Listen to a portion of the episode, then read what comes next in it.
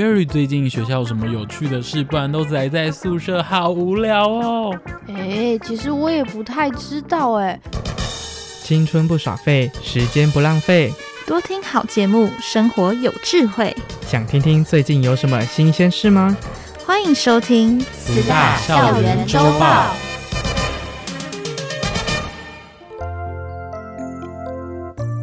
大家好，我是奕晨。大家好，我是易安。快要放寒假了，依然有没有很开心啊？当然有啊！我是从西部来到花莲读书，要回家一次真的不容易耶。这次终于可以回家多住一段时间了。我也是从西部来花莲读书，不过我可是从高一就来花莲读慈济高中喽。真的假的？那学长不就已经来花莲读书七八年了？对啊，虽然也常常在想西部的家，但是花莲啊，也像是我第二个家了。接下来的大四下学期，我就要到北部实习了。想到要离开花莲，真的是有点舍不得啊。对啊，而且一成学长下次再回来，就是要准备参加毕业典礼了吧？好可惜哦，以后就听不到学长的声音了。没关系，现在网络无远弗届，以后或许我也可以在北部帮忙采访录音啊。你知道吗？我们慈大的华语中心还是天天帮美国的慈济人文学校做线上的华语教学呢。没错，由于全球新冠疫情严重，许多原定前往海外任教的华语老师都被迫取消出国的行程，造成海外嘲笑华语教师人数不足呢。那么，到底慈济大学的华语线上教学是如何进行的呢？让我们一起来了解吧。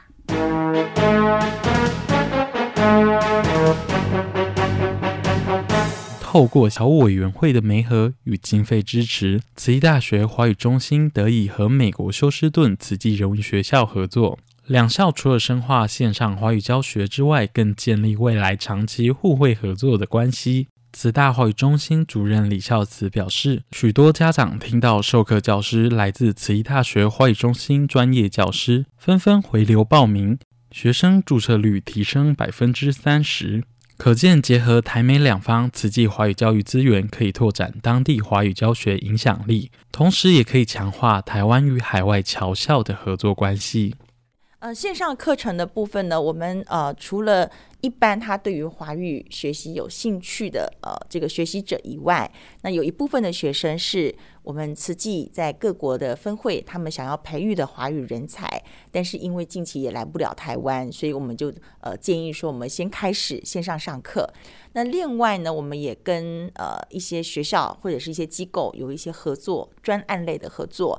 像这一次呢，在侨委会的一个支持之下呢，呃，全台湾有十十四所华语教学的机构，或是中心，或是学校系所，呃，在侨委会的一个经费的支持以及媒合之下，呃，支持海外侨校的一个，不管是在呃师资或者是在助教。或者是在呃国内的那个系所学生的学习端部分都有很很不错的一个成果。那慈济大学华语中心呢，这个在这个专案的部分，我们主要是跟美国休斯顿慈济人文学校来做一个合作。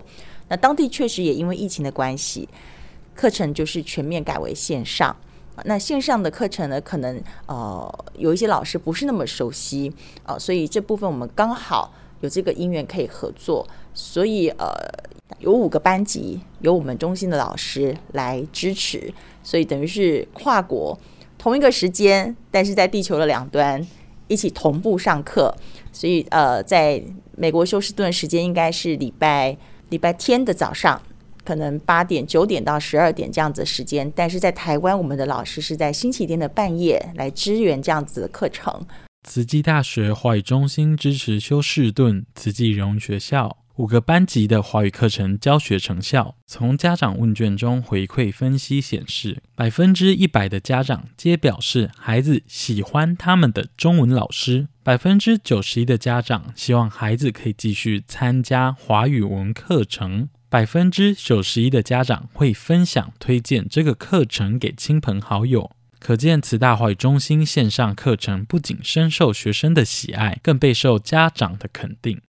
嗯，这个专案我们已经 run 了一个学期了。我所谓的一个学期是海外这个侨校的学期制，所以从去年的九月到十二月，下个学期一月份，其实这个案子已经开跑了，新的新的一个阶段又开始了。那为什么我会提到是新的一个阶段？主要是虽然是跨国，呃，跨地域，好跨时差在上课，可是诶，我们的教学成效非常好，获得的学生、家长还有学生以及校方非常大的一个肯定。所以这一个学期开始呢，变成是校方自己。呃，和我们之间的一个合作，好，就是即使没有侨委会的一个呃经费的支持，好，那休斯顿慈济人文学校还是希望可以继续跟我们合作。那他们会自己有一些费用来支持我们中心的老师。除了以学生为对象的五个班级的华语教学、全校的人文课程之外，慈大华语中心更针对海外侨校华语教师实际教学的需求，规划了五场线上工作坊。超过四十人次的华语教师，分别来自美国、日本、越南以及泰国，一同在线上精进与经验分享。我们也很很感恩有这个机会，让我们可以跟海外侨校老师有更多的接触。哈，第一线的华语老师，那呃，在一些会议当中，呃，或者是透过一些聚会的一个安排，让两两个地方的老师有机会在线上做交流，包含可能在。呃，一些教学技巧上面的提问，或者是呃，有一些教学新知的一个分享跟交流上，我觉得这是很棒的，呃，很棒的一个因缘。那同时也让我们不断的发现说，哦，当地的侨校它其实是需要什么样的师资培育的支持。好，所以也是透过这个因缘，呃，去年九月到十二月之间，我们就开办了五场线上的。呃，华语的师资培训的工作坊，针对第一线的华语老师来针对他们的需求，呃，进行一些线上工作、线上教学的一些实务技巧的培训。那这个呢，就不是只有美国这个休斯顿慈济人文学校哈，甚至延伸到包含日本，我们慈济呃分会的中文班的华语老师，还有越南。越南未来也也在朝着要开一个华语班的方向在前进。那还有泰国，我们清迈慈济学校，呃，在线的第一线的华语老师，他们的线上教学的技巧的培育。好，所以其实真的这个国家的范围，反而还囊括了很多国家老师共同在线上学习。慈大华语中心主任李孝慈表示，未来更期望透过线上资源共享。将全球慈济华语教师团队串联起来，配合侨务委员会的策略，给予海外侨校更专业、更全面的教学支持。为了帮美国休斯顿慈济人文学校的五个班级学生上课，慈大华语中心的老师们要在台湾时间每周日晚上十点到半夜十二点三十分上线教导他们华语课程。老师真的很牺牲呢。就是因为线上课程可以克服时差限制，我们慈大的华语教师才不用出国就可以帮美国学生上课，真的是非常的便利。学长说的也有道理。对了，学长，我们慈大传播学系到了四年级就可以选修到校外去实习，那实习之前是不是有一个很慎重的仪式啊？你说的就是授袍仪式，这可是我们传播系的传统哦。慈济大学传播系第一百零七届授袍仪式，除了接受建设师傅和师长们的祝福，同学们也以自创歌曲《我们的旅途》祝福彼此未来工作的路途都能够顺遂，也希望同学之间一路扶持的情感能够持续延续，透过文字和影像成为报真导正的媒体清流。我们理解大众传播媒体具有强大的社会影响力。慈济大学传播系的学生。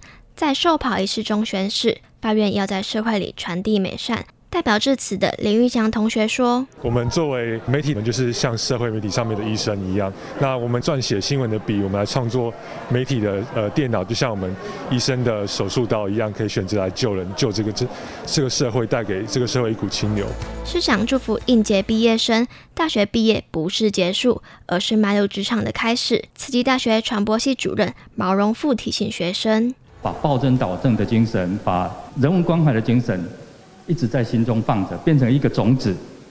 透过学习的过程，透过以后参与整个专业以及参与社会的过程，去把它给整个展现出来。这是这一个受跑的意义。不断的学习，不断静思金舍德宣法师以“大爱”两个字鼓励即将步入社会的年轻人。大爱就是一个人伸出双手就是大，那个爱字感受的受中间有一个心，任何境界你用心去感受，用心去付出，绝对有爱。同学们到了大四下学期，即将各奔东西到业界实习。陈羽凡同学创作歌曲《我们的旅途》，大家也以手语表演为四年的友谊留下纪念。在炎热的夏天，我们初次见面，不熟悉的环境让我们更靠近一点。时间，我是传播室的陈羽凡。然后就是我们会想制作这首歌呢，就是因为可能就成为我们这一届的一种纪念，对。然后这这首歌其实我那时候制作的时候就承载着我很多，就是快乐，还有就是有一点不舍的心情，对。所以我就是希望说，在我们大学生活中，未来可能我们毕业出社会了，过几年后我们就是可以用这首歌来怀念当初我们的。一起奋斗的事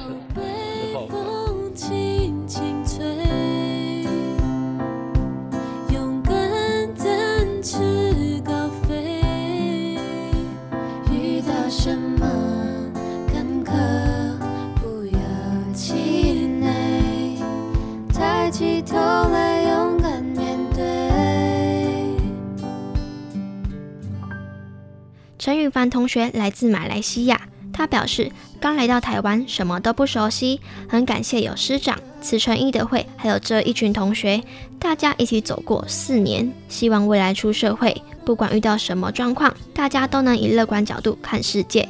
汤一凡同学说：“我觉得最重要就是你要当一个努力的人，而且要像是传播人讲的说，要暴政导正，就是希望大家可以一起加油，为了成功的方向以及正确的目标而前进。”面对这个不确定的时代，师长勉励，变动是年轻人的机会。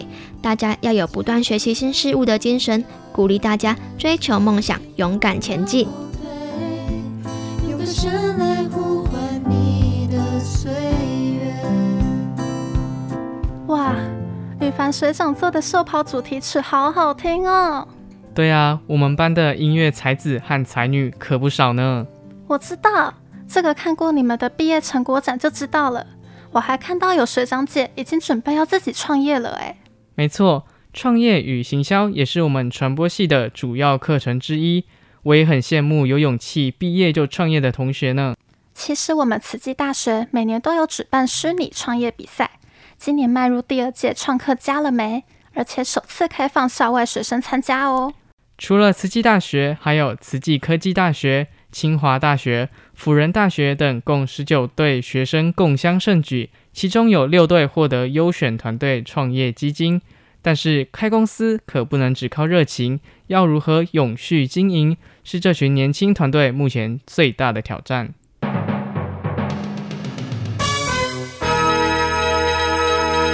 市面上的早餐谷片都是由国外进口合法化学添加的食品。为了改变这样的状况，医学系六年级的陈宗佑同学在这次的创业竞赛当中，研发出花莲在地的有机玄米食品。呃，我们的团队名字叫 New Breakfast，就是顾名思义，就是一个新的早餐。因为很少人有把这个米果联想到就是有关燕麦片、玉米片这种的想法，所以我们希望把它连接在一起。花莲、花东这种地区，它是一个粮仓，这边的土壤很好。可以产出很肥沃的稻米，然后营养成分也很丰富，所以我就希望就是帮助这边的农民能够想办法，就是提升这些稻米的使用量。从研发、营运到专案沟通，都是由陈同学一手包办。医学系背景的他，运用专业，严格把关食品的研发与制造。它是属于非油炸的这个状况。然后它也是属于就是有机的，然后它是全素食的这样子，然后我们没有添加任何多余的糖跟盐巴，所以它是没有任何添加剂的。慈大教育传播学院举办创客加创新创业竞赛，已经迈入第二届，提供获选团队十万元的资金、师资平台和实际成立公司的机会。教育传播学院何运琪院长分享举办比赛的初衷。让我们先知道，原来创业这件事情，我们要如何去思考。那甚至我们在做，连一家小小的公司，说要开起来，这是很不容易的。那但是这个过程里面，刚刚就像玉萍老师有在提哈，如果我们先知道原来我不适合创业，那也没关系哈，因为其实很多时候创业可能真正成功的也许不多，但是在这个所谓的小小的失败的经验里面，我们累积的个人的能量，也更清楚知道什么是适合我们的。就是所谓的新创，它其实就是解决透过解决别人的问题而获利。那慈善。就是透过投资或者呃捐赠来解决社会问题。那所谓的社会企业呢，就是透过解决社会问问题来获利，所以它刚好是夹在两者之间。花莲文创园区乐见行销总监方凯平认为，拿捏营运收支与社会责任的平衡，不管在慈善事业或是新创产业当中，都是相当重要的课题。透过这次的竞赛。更能提升学生团队在未来就业的不可替代性。红军，你今天有看新闻了吗？没有耶。今天有发生什么事吗？我也不知道。那我们一起去听慈大校园周报吧。寒冬岁末时节，花莲慈济医院在农历年前都会准备御寒物资送给街友，让大家能够平安过好年。花莲慈院的志工老兵严师姑，他在关怀街友时，反而接受到了街友的捐款。这位街友说，他也希望能尽一些微薄之力，帮助更多需要帮助的人。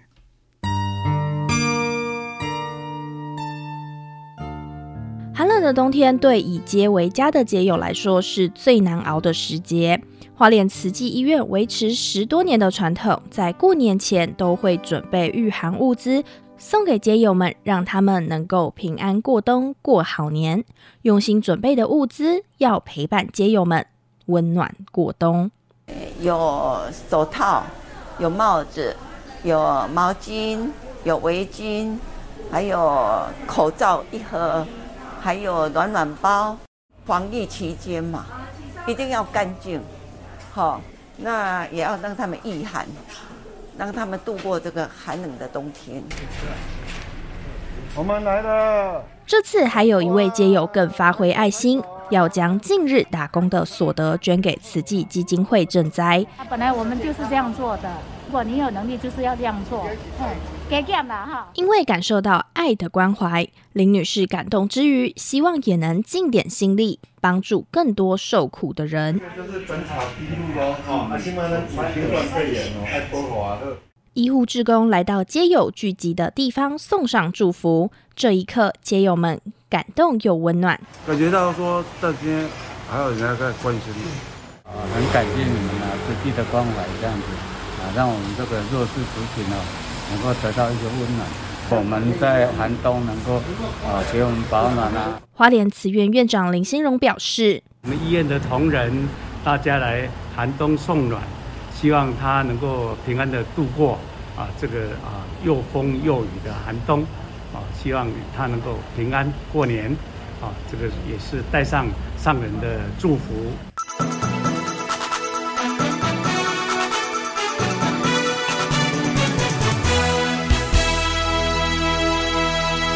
亚洲第一部以病人为主体，保障医疗自主权及善终权的病人自主权利法，今日迈入正式实施的三周年。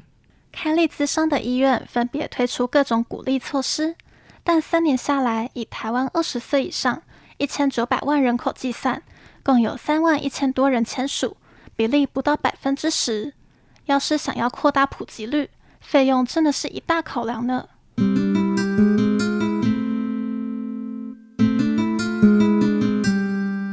穿什么衣服，帮他别上这个慈济的别针，完全按照他的意思。他们晚生面临这个医疗的最后的末期，你才会感觉哦，这个预立医疗对你的帮助实在太大。蔡先生表示，父亲过去有严重的失智问题，母亲则是长期洗肾。两人生前签下预立医疗决定，除了能免除过多的痛苦，也不会造成子女的负担。你也希望跟父母亲多在一起长一点，是希望让他过得有尊严。我自己也要做。啊，现在唯一觉得最伤脑筋是预立医疗很贵啊，现在又没马上要死，不然就晚一点做吧，等他看会不会后面能够便宜一点。依政府规定，预立医疗决定咨商费用上限为三千五百元。包含三位专业咨商人员完成法定程序、挂号等行政费用，这对一般人来说是一笔不小的负担。台北慈院玉立医疗咨商医师常佑康表示。三分之一左右都会反映说，为什么要这么收这么贵？台北市立联合医院社工室主任杨君怡说：“收费事实上是一个呃，他决定要不要来的一个的因素，然后那因为现在的收费还是算高。为了让社会上的弱势族群尽可能享有医疗平等权，民间团体也自行筹措经费，提供免费咨商补助。”病人自主研究中心执行长杨玉新说明：很多病友他们是跟时间赛跑，当他们的失能的状态达到了没有办法表达，那么他就会失去行使他这个医疗自主权的机会了。他们就会需要合理调整措施来弥补他们在资讯经济和行动上的各种困难。开立资商的医院分别推出各种鼓励措施，但三年下来，以台湾二十岁以上。一千九百万人口计算，现在只有三万一千多人签署，比例不到百分之零点一。想扩大普及率，费用是一大的考量。健保署、国健署、长照司这三个单位都值得思考，怎么帮提供经费来帮助民众完成病主法的咨商。当然，民众的部分负担这也是合理的。我觉得费用的门槛应该要降低。台北慈院玉立医疗咨商医师常佑康表示：“算算这些签署 AD 的人使用的健保费用是不是有比较少？呃，因而可以减少了健保的支出。”我来讲一个案例哈，是实际发生在我们医院的案例。在法律规范与保障基础之下推广善终，做到人生不留遗憾，还需要政府与民间的共同努力。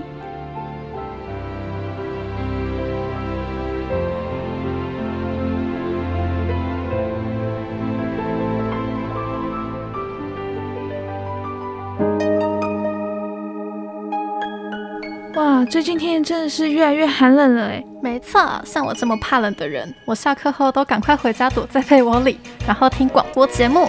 哎，你居然有在听广播？你都听哪一台啊？我当然都听慈大校园周报啦。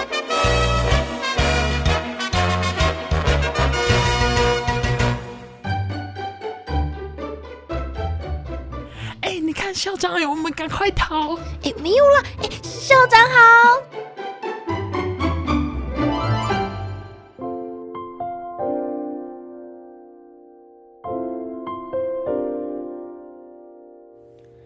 大家好，我是校长。今天让我们来谈谈住在学校里头狗狗的照顾和处理的原则。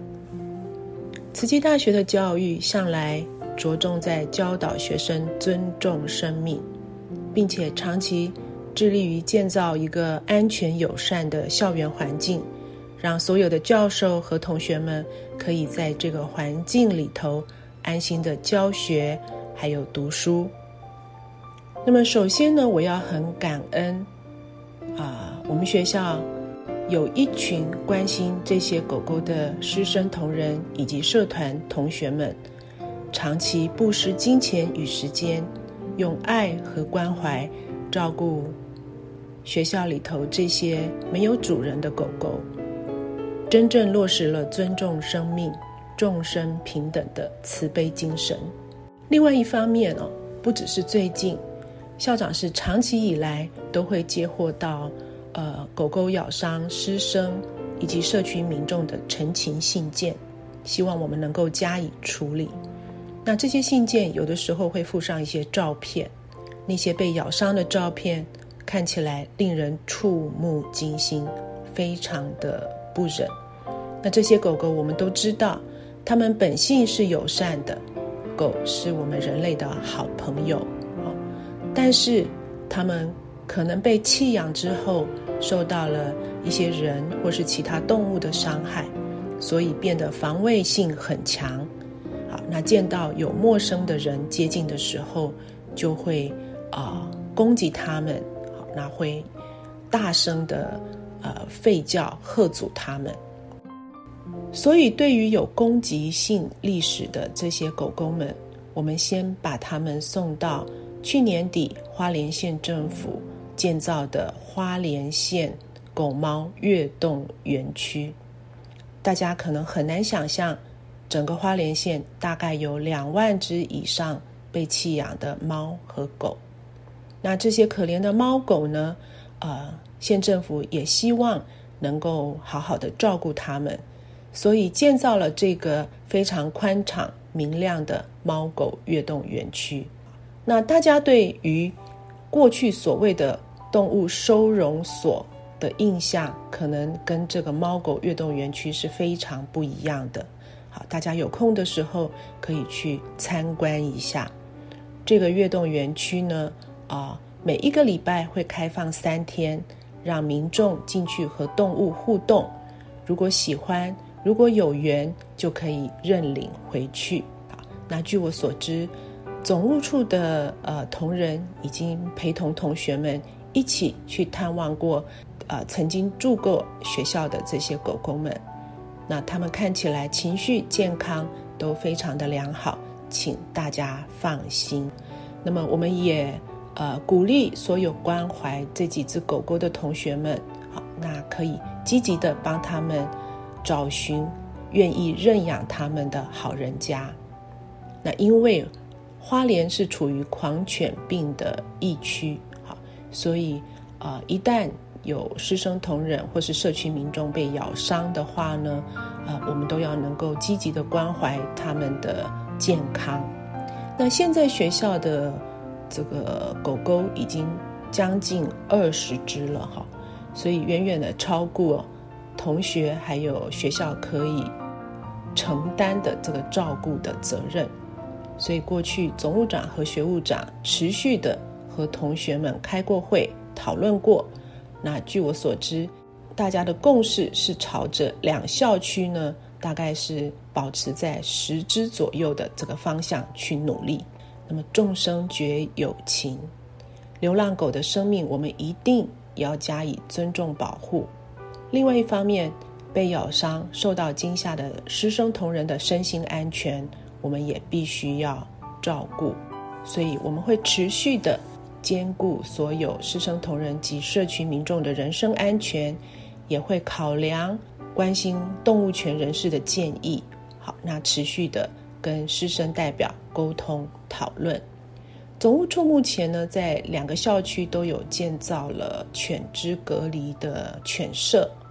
对于一些有攻击性的犬只，好，会先安排到这些隔离犬舍，避免他们再发生咬人或是伤害的事件。那提醒大家，我们要坚守承诺，一旦饲养了动物，就是一辈子的照顾的责任，千万不要随意的弃养。那么，根据民法第一百九十条的规定，如果呃，居住在校园里面的这些狗狗们，啊，伤害到了师生、同仁或者是社区民众的话，那么学校必须要负起过失伤害或者是过失致死的刑事责任。好，所以依据法律，那还有另外依据《动保法》第二十一条的规定，我们必须要对这些动物加以管理，加以啊。安置好，我们对于一些事情的讨论，公共事务的讨论好，那我要提醒同学们，在社群媒体上面，那我们要学习以公正客观的论点评论公共事务。最重要的不只是评论，对于一些公共事务，我们更要能够投入服务。所以邀请所有的师生同学一起来照顾这些被弃养的狗狗们。最后，祝福大家期末考顺利。